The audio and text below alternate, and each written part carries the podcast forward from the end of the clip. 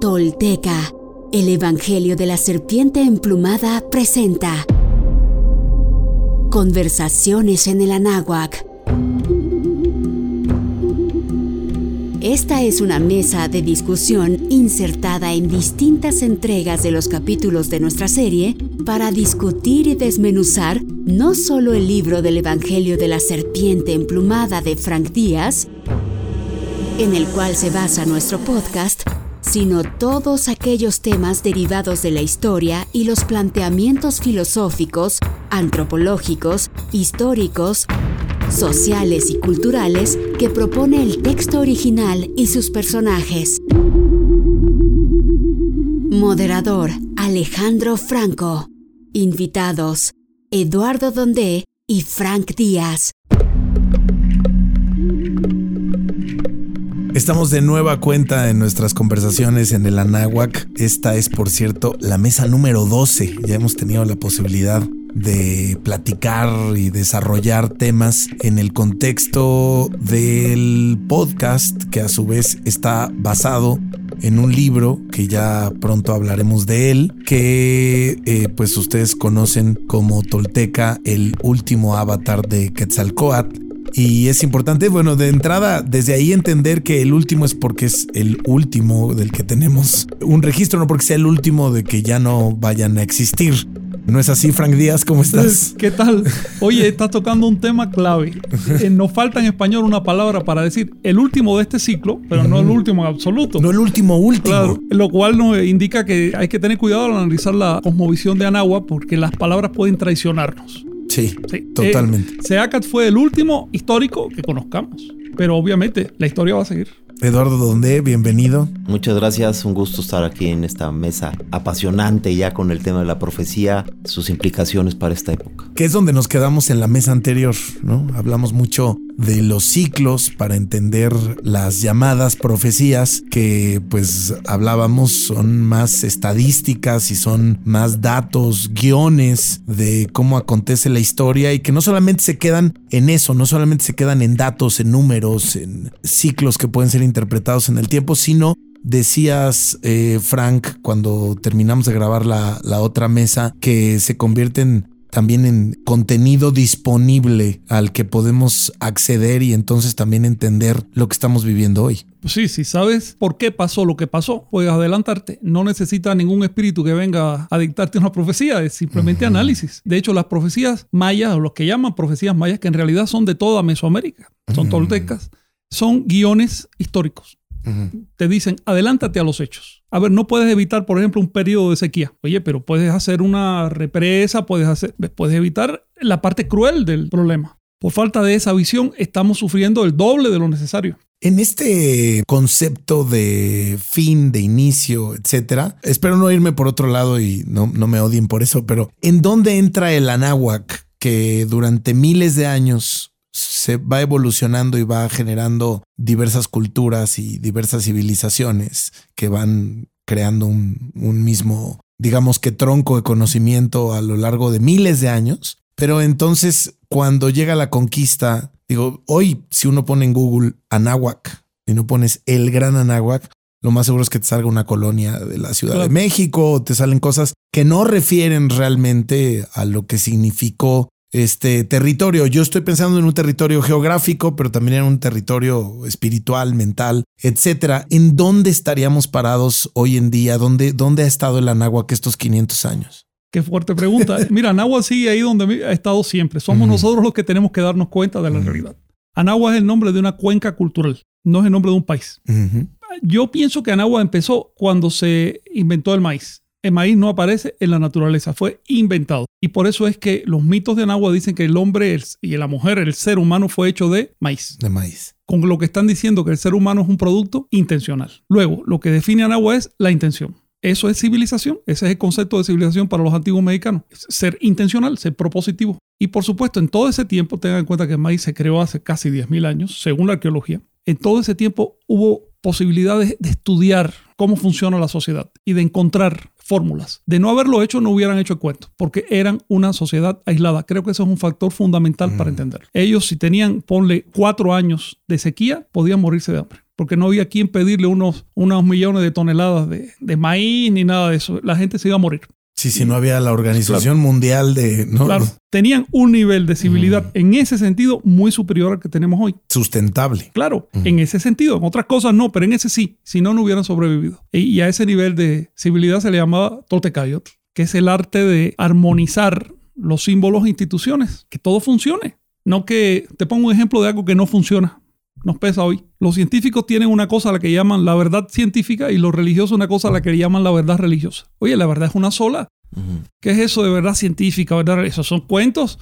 Si no es cierto, es falso y punto. Y si es verdad, es verdad para todos. Luego, en Anagua encontramos una religión integrada a la experimentación científica al nivel que se hacía en aquella época. Era una sola verdad. De ahí que el libro de Chilambalán, que es el libro de las profecías mayas, dice que los dioses están presos en los ciclos de los astros. Sí, es, es bestial esa. Eso es esa- tremendo. Esa frase es bestial. O sea, Eh, ni ajá. los dioses pueden escapar a los ciclos. Son imágenes humanas que nos hacemos de leyes naturales. Sin duda. Poderosísimo. Es realmente reconfigurarnos, ¿no? En, Sí. en pensar eso, porque le queremos poner cara, nombre, apellido, Sí. Cómo, dónde vive, dónde duerme, de qué tamaño es, cómo se ve, cómo lo ha percibido la historia y quizás no estamos entendiendo el verdadero fondo, que sí estaba entendido en ese entonces, pero también recuerdo ahorita un momento del libro y del podcast que es Izamal, ¿no?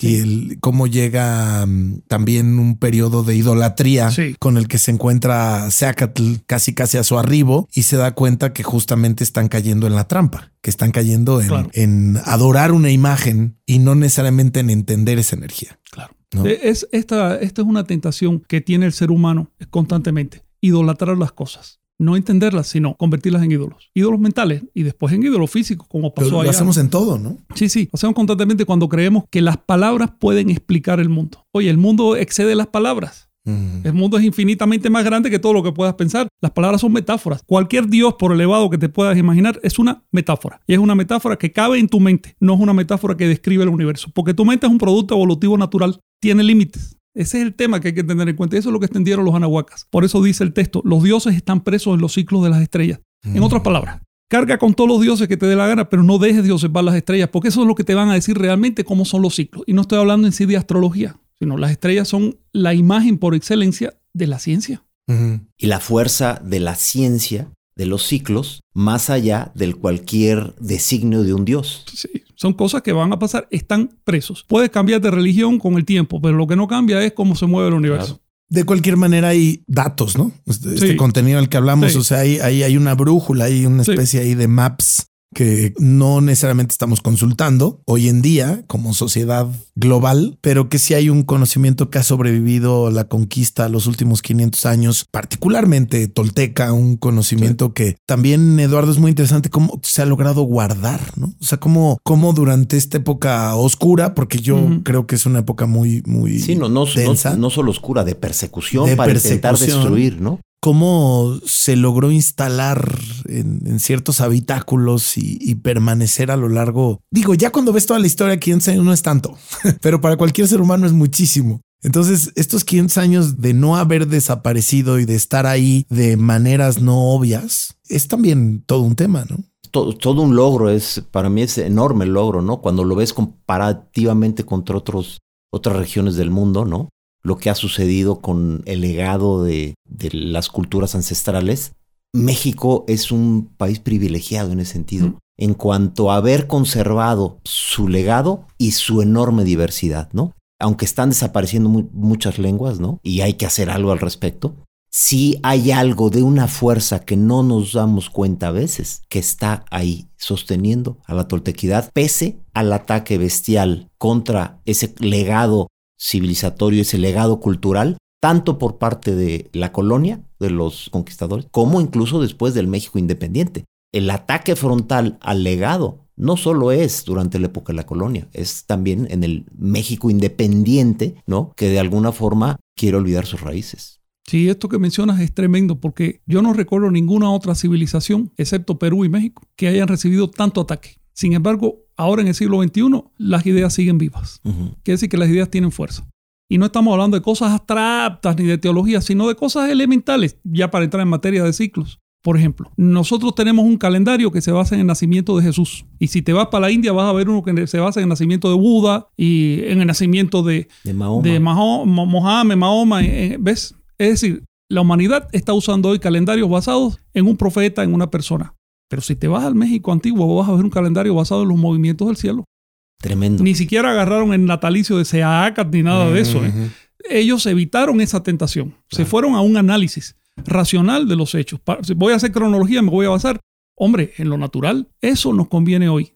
Claro. Y a medida que siga avanzando esta sociedad, si es que lo consigue, y empecemos a salir al cosmos. A ver, en cuanto hay una colonia en Marte, olvídate del año eh, cristiano o del año musulmán. Eso ya no va a servir para nada. Vamos a tener que basarnos en lo que se basaron los antiguos mexicanos. Eso es algo que podemos. O sea, Claro. nuestro calendario tolteca nos va a servir cuando Por haya supuesto una que sirve colonia en en Marte, Marte. donde quiera que vayas. Claro. Ese es el detalle. ¿Qué, qué es, qué es- qué es- qué es la enorme diferencia? Es, Claro. un, es un calendario que liga al ser humano a los ciclos naturales de un planeta, donde vive, a los ciclos naturales de un universo, su casa grande. O sea, no lo desarticula.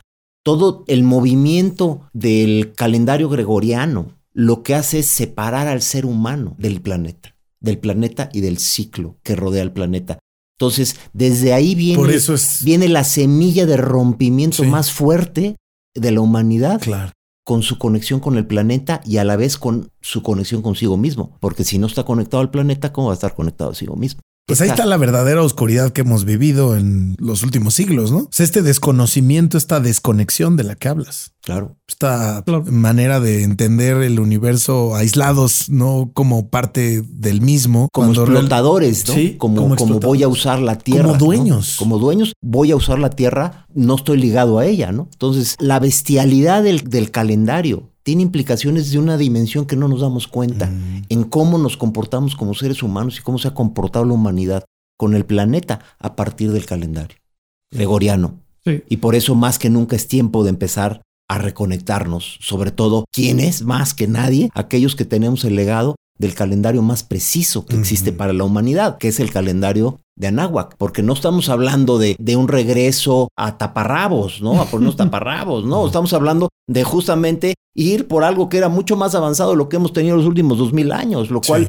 es a veces una, una locura que la civilización actual hoy sepa que el calendario de Anáhuac es mucho más preciso, liga al ser humano, al planeta y a los ciclos del universo, y se siga usando uno tan imperfecto como Sí. es el calendario de Gregoriano. Mm. Pues ni la moneda en su concepción clásica de los últimos siglos está sobreviviendo, ¿no? O sea, el concepto está cambiando, se está yendo a, a otro tipo de dinámicas y Pues ese es parte de, Ajá. yo creo, te diría que es parte del- de la caída de, los, de las grandes columnas de esta Exacto. civilización, ¿no? Que la ciencia Ajá. se está viniendo abajo con, la, con el COVID, la economía se está viniendo abajo con estas... las estructuras estas políticas, sociales, este, ¿no? Desarticulación social, estos excesos Hay una aberrantes, descomposición. aberrantes, estas locuras que vemos, este, y evidentemente, pues la moneda es parte de la problemática que viene. A ver, y entonces, esto que estamos viviendo hoy ya estaba marcado en, en un ciclo. ¿Se habló de esto? A ver, se habla de tendencias estadísticas de la Ajá. historia. Es lo que dicen con toda claridad los chilamen. Ni siquiera es que lo digan muy oscurito, ¿eh? sino claramente, pero no los detalles. Los detalles están al alcance de nuestro. Lo que nos es difícil a nosotros es evadirnos de los gran- las grandes tendencias de la tierra, de la sociedad, etc. Otra enseñanza que podemos sacar del calendario es esta. Mira, me escribía una persona cristiana, me decía, la prueba de que nosotros tenemos la verdad es que la historia se divide a partir de, porque estamos en el 2021 y fue porque nació Jesús. Decía, oye, pero si fueras musulmán tú no estarías, estarías en el 1440 y si fueras budista estaría en otro y si fuera chino estarías en otro. Es decir, se está usando un calendario imperfecto como prueba de algo que no está probado para empezar, pero que fomenta la desunión entre la humanidad. Eso se llama autorreflejo. Eso se llama perder de vista la objetividad. En cambio, si tú tienes un calendario basado de- en movimiento del cielo, yo no creo que ahí haya religioso que me pueda decir que, ¿ves? Eso, el, el cielo se mueve para todos. Claro. Crean lo que crean o dejen de creer. Calendario de Anagua nos da una, una imagen, pues, por, como tiene superioridad científica, una imagen de unidad, una imagen de concordia. Y de eso se tratan las profecías. Y, y de entendimiento, ¿no? Porque la luna tiene un impacto en todos los seres humanos. Lo Sí. vemos sobre todo en las mujeres, cómo impacta claro. a las mujeres. Claro. ¿no? Los ciclos. Y entonces, claro, cuando tienes ese entendimiento y lo aplicas en tu día a día, pues tienes un- una mucho mayor probabilidad de comportarte de la manera más asertiva a lo que es la humanidad en el planeta Tierra. ¿no? Y no solo la Luna, por ejemplo, y ya para entrar en, en esta materia, Venus tiene una relación con la Tierra física. Estoy hablando de relación gravitacional. ¿Ves? Hay un anclaje de marea, se llama así en astronomía, entre Venus y la Tierra. Y esa relación es exactamente la misma que aparece en el ciclo de los avatares, tal como lo describieron los antiguos Anahuac. Es la misma cantidad de años. Wow. Eh, por ¿Esos eso qué, año- qué- cuántos años son? es un ciclo de 1040 años. Por eso es que a los Que es el avatares. que se cumple. Que es el que Sí, se cumple. por eso es que les llamaban que sacó que sacó de Nahua, quiere decir Venus. Estamos hablando de un Es conocimiento real. No es de- mágico. Y, y en ese sentido, Frank, ¿cómo se cumplió la- el retorno de Quetzalcoatl cerca del año 1000? ¿Se cumplió los ciclos previstos y, y profetizados en base a- a- al conocimiento de la llegada de los españoles y el encuentro de, de todo lo que sucedió? También se, se previó lo que viene, ¿no? Y como dices, hay causa-efecto. Lo que hoy vamos a vivir, no hay mucha ciencia, es causa. Es efecto de una causa, ¿no? Y en ese sentido, ¿qué nos dicen las profecías con respecto a esta etapa? Número uno, nos dicen que Quetzalcóatl regresa, la energía de Quetzalcóatl, Sí, es decir, o como lo queramos Sí. Vamos a entender que no se trata de una persona ni de. No, no, no, ni, ni- ni de un acto mágico. Se trata de un proceso de concientización. Nosotros Sí. somos parte de eso, pero no solo nosotros. En este momento miles de personas son parte de ese proceso. Puede que, que ni siquiera sepan que existe México, pero son parte de ese proceso. ¿ok? Qué- es un despertar de conciencia. Qué interesante Vamos a salir de lo folclórico. Eh, no es como estos cristianos que esperan que venga Jesús en una nube. Una Jesús se lo dijo, voy a venir como un ladrón. Cuando menos te des cuenta, ponte alerta. Entonces siempre ha habido unos pocos que se ponen alerta y unas masas que están esperando señales físicas y cosas materiales. ¿no? Las profecías de Seaca de- dejó tres profecías con fecha. Con fecha concreta. Se basan justamente en, su, en el ciclo de su vida. Él se fue, dictó estas profecías en el año 999 después de Cristo. En el marco de un calendario que tiene un ciclo de 1040 años que se cumple en el próximo 2039. Y tiene un hemiciclo en 1519 que fue cuando llegó Cortés. ¿Ves? Así son las cosas de simple. Estos primeros 520 años a partir de su partida eran positivos, eran, digamos, de reconstrucción de Anáhuac. Y así fue el periodo posclásico. Pero a partir de 1519 el calendario marca el inicio del ciclo de Tezcatlipoca. Y lo que estamos viendo fue una Dime si no debacle impresionante. Una Sí. debacle, Claro. una putrefacción, llegar a la putrefacción. Fue el asesinato de dos, cultu- de do- dos civilizaciones madres de la humanidad. En esa época, cuando llegaron los europeos, no solo los españoles, había cuatro civilizaciones madres que sobrevivían, India, China, en Mesoamérica y Perú. Ellos dejaron, en menos de 50 años, dejaron solo dos. En este momento estamos en una situación también muy grave porque están afectando la cultura china hasta su extinción Sí. hasta su extinción. Luego parece que solo va a quedar una civilización madre en la Tierra, que es la, la hindú. Estamos hablando de que se está empobreciendo culturalmente el ser humano. Cada vez nos estamos pareciendo más unos a otros, más uniformados, y eso no nos da anticuerpos para sobrevivir. Mientras más cultura, más posibilidades, porque estás viendo cómo solucionaron otras personas. Es que también al hablar de, de esta descomposición, automáticamente también hay una etapa de conciencia porque hay una necesidad de búsqueda, de encontrar algo que ya vimos que no lo dan las estructuras de los últimos siglos, ¿no? O sea, no lo está, no está pasando a través de la religión, no está pasando a través de los gobiernos, no está pa- pasando a través del capitalismo ni del socialismo, ni, o sea, es decir, sí hay mucha gente que creo que es ahí hacia donde podríamos acomodar muy bien lo que decía Frank. Hay miles de personas en el mundo que no necesariamente saben ni la posición geográfica de México, como dices, ni que existe México, tal vez por un partido de fútbol algún día, o esta zona a lo mejor ubican solamente hablar de Estados Unidos, etcétera, pero definitivamente no necesitan hacerlo para hoy estar ya en una búsqueda quizás cercana por intuición Sí. misma a la toltequidad como la hemos estado, por ejemplo, presentando a través de este podcast, ¿no? Claro, hay mucha gente ya en el mundo diciendo, oye, basta de cuentos, me están eh, atiborrando de creencias y de dogmas y yo estoy viendo que no funcionan. No solo religiosos, también políticos, económicos. A ver, no me venga con doctrina de los siglos XVIII y XIX, yo estoy viviendo ya en el siglo XXI. No me venga con historia de Europa para poder adelantar, oye, yo tengo problemas propios acá en América. Sí. Necesito doctrinas propias. Y yo creo que el siglo XXI es, es el de crear doctrinas propias para los problemas propios y de eh, salirse de ideologías y entrar en el pragmatismo. Oye, si funciona, qué bueno. Si no funciona, lo dejo. Claro. No me importa quién lo haya dicho. ¿ves? Como si fue Jesús, con todo respeto, pero estamos en otra época. Ujú. Así, y él mismo lo dijo, odres nuevos para un vino nuevo. Pues ahí está. Por cierto que el podcast ya arrancó temporadas en la versión en inglés y en ruso. para la gente que nos escucha. Tienen la posibilidad de suscribirse o de recomendarlos a sus amigos que a lo mejor por el idioma no habían logrado escuchar el podcast. Ahora ya lo sabes, Frank. Órale. No, no sabía.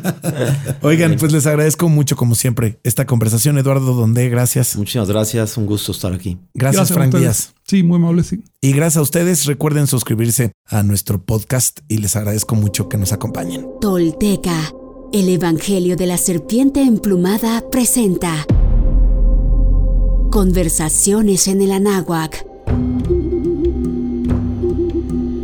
Esta es una mesa de discusión insertada en distintas entregas de los capítulos de nuestra serie para discutir y desmenuzar no solo el libro del Evangelio de la Serpiente Emplumada de Frank Díaz, en el cual se basa nuestro podcast, sino todos aquellos temas derivados de la historia y los planteamientos filosóficos, antropológicos, históricos, sociales y culturales que propone el texto original y sus personajes.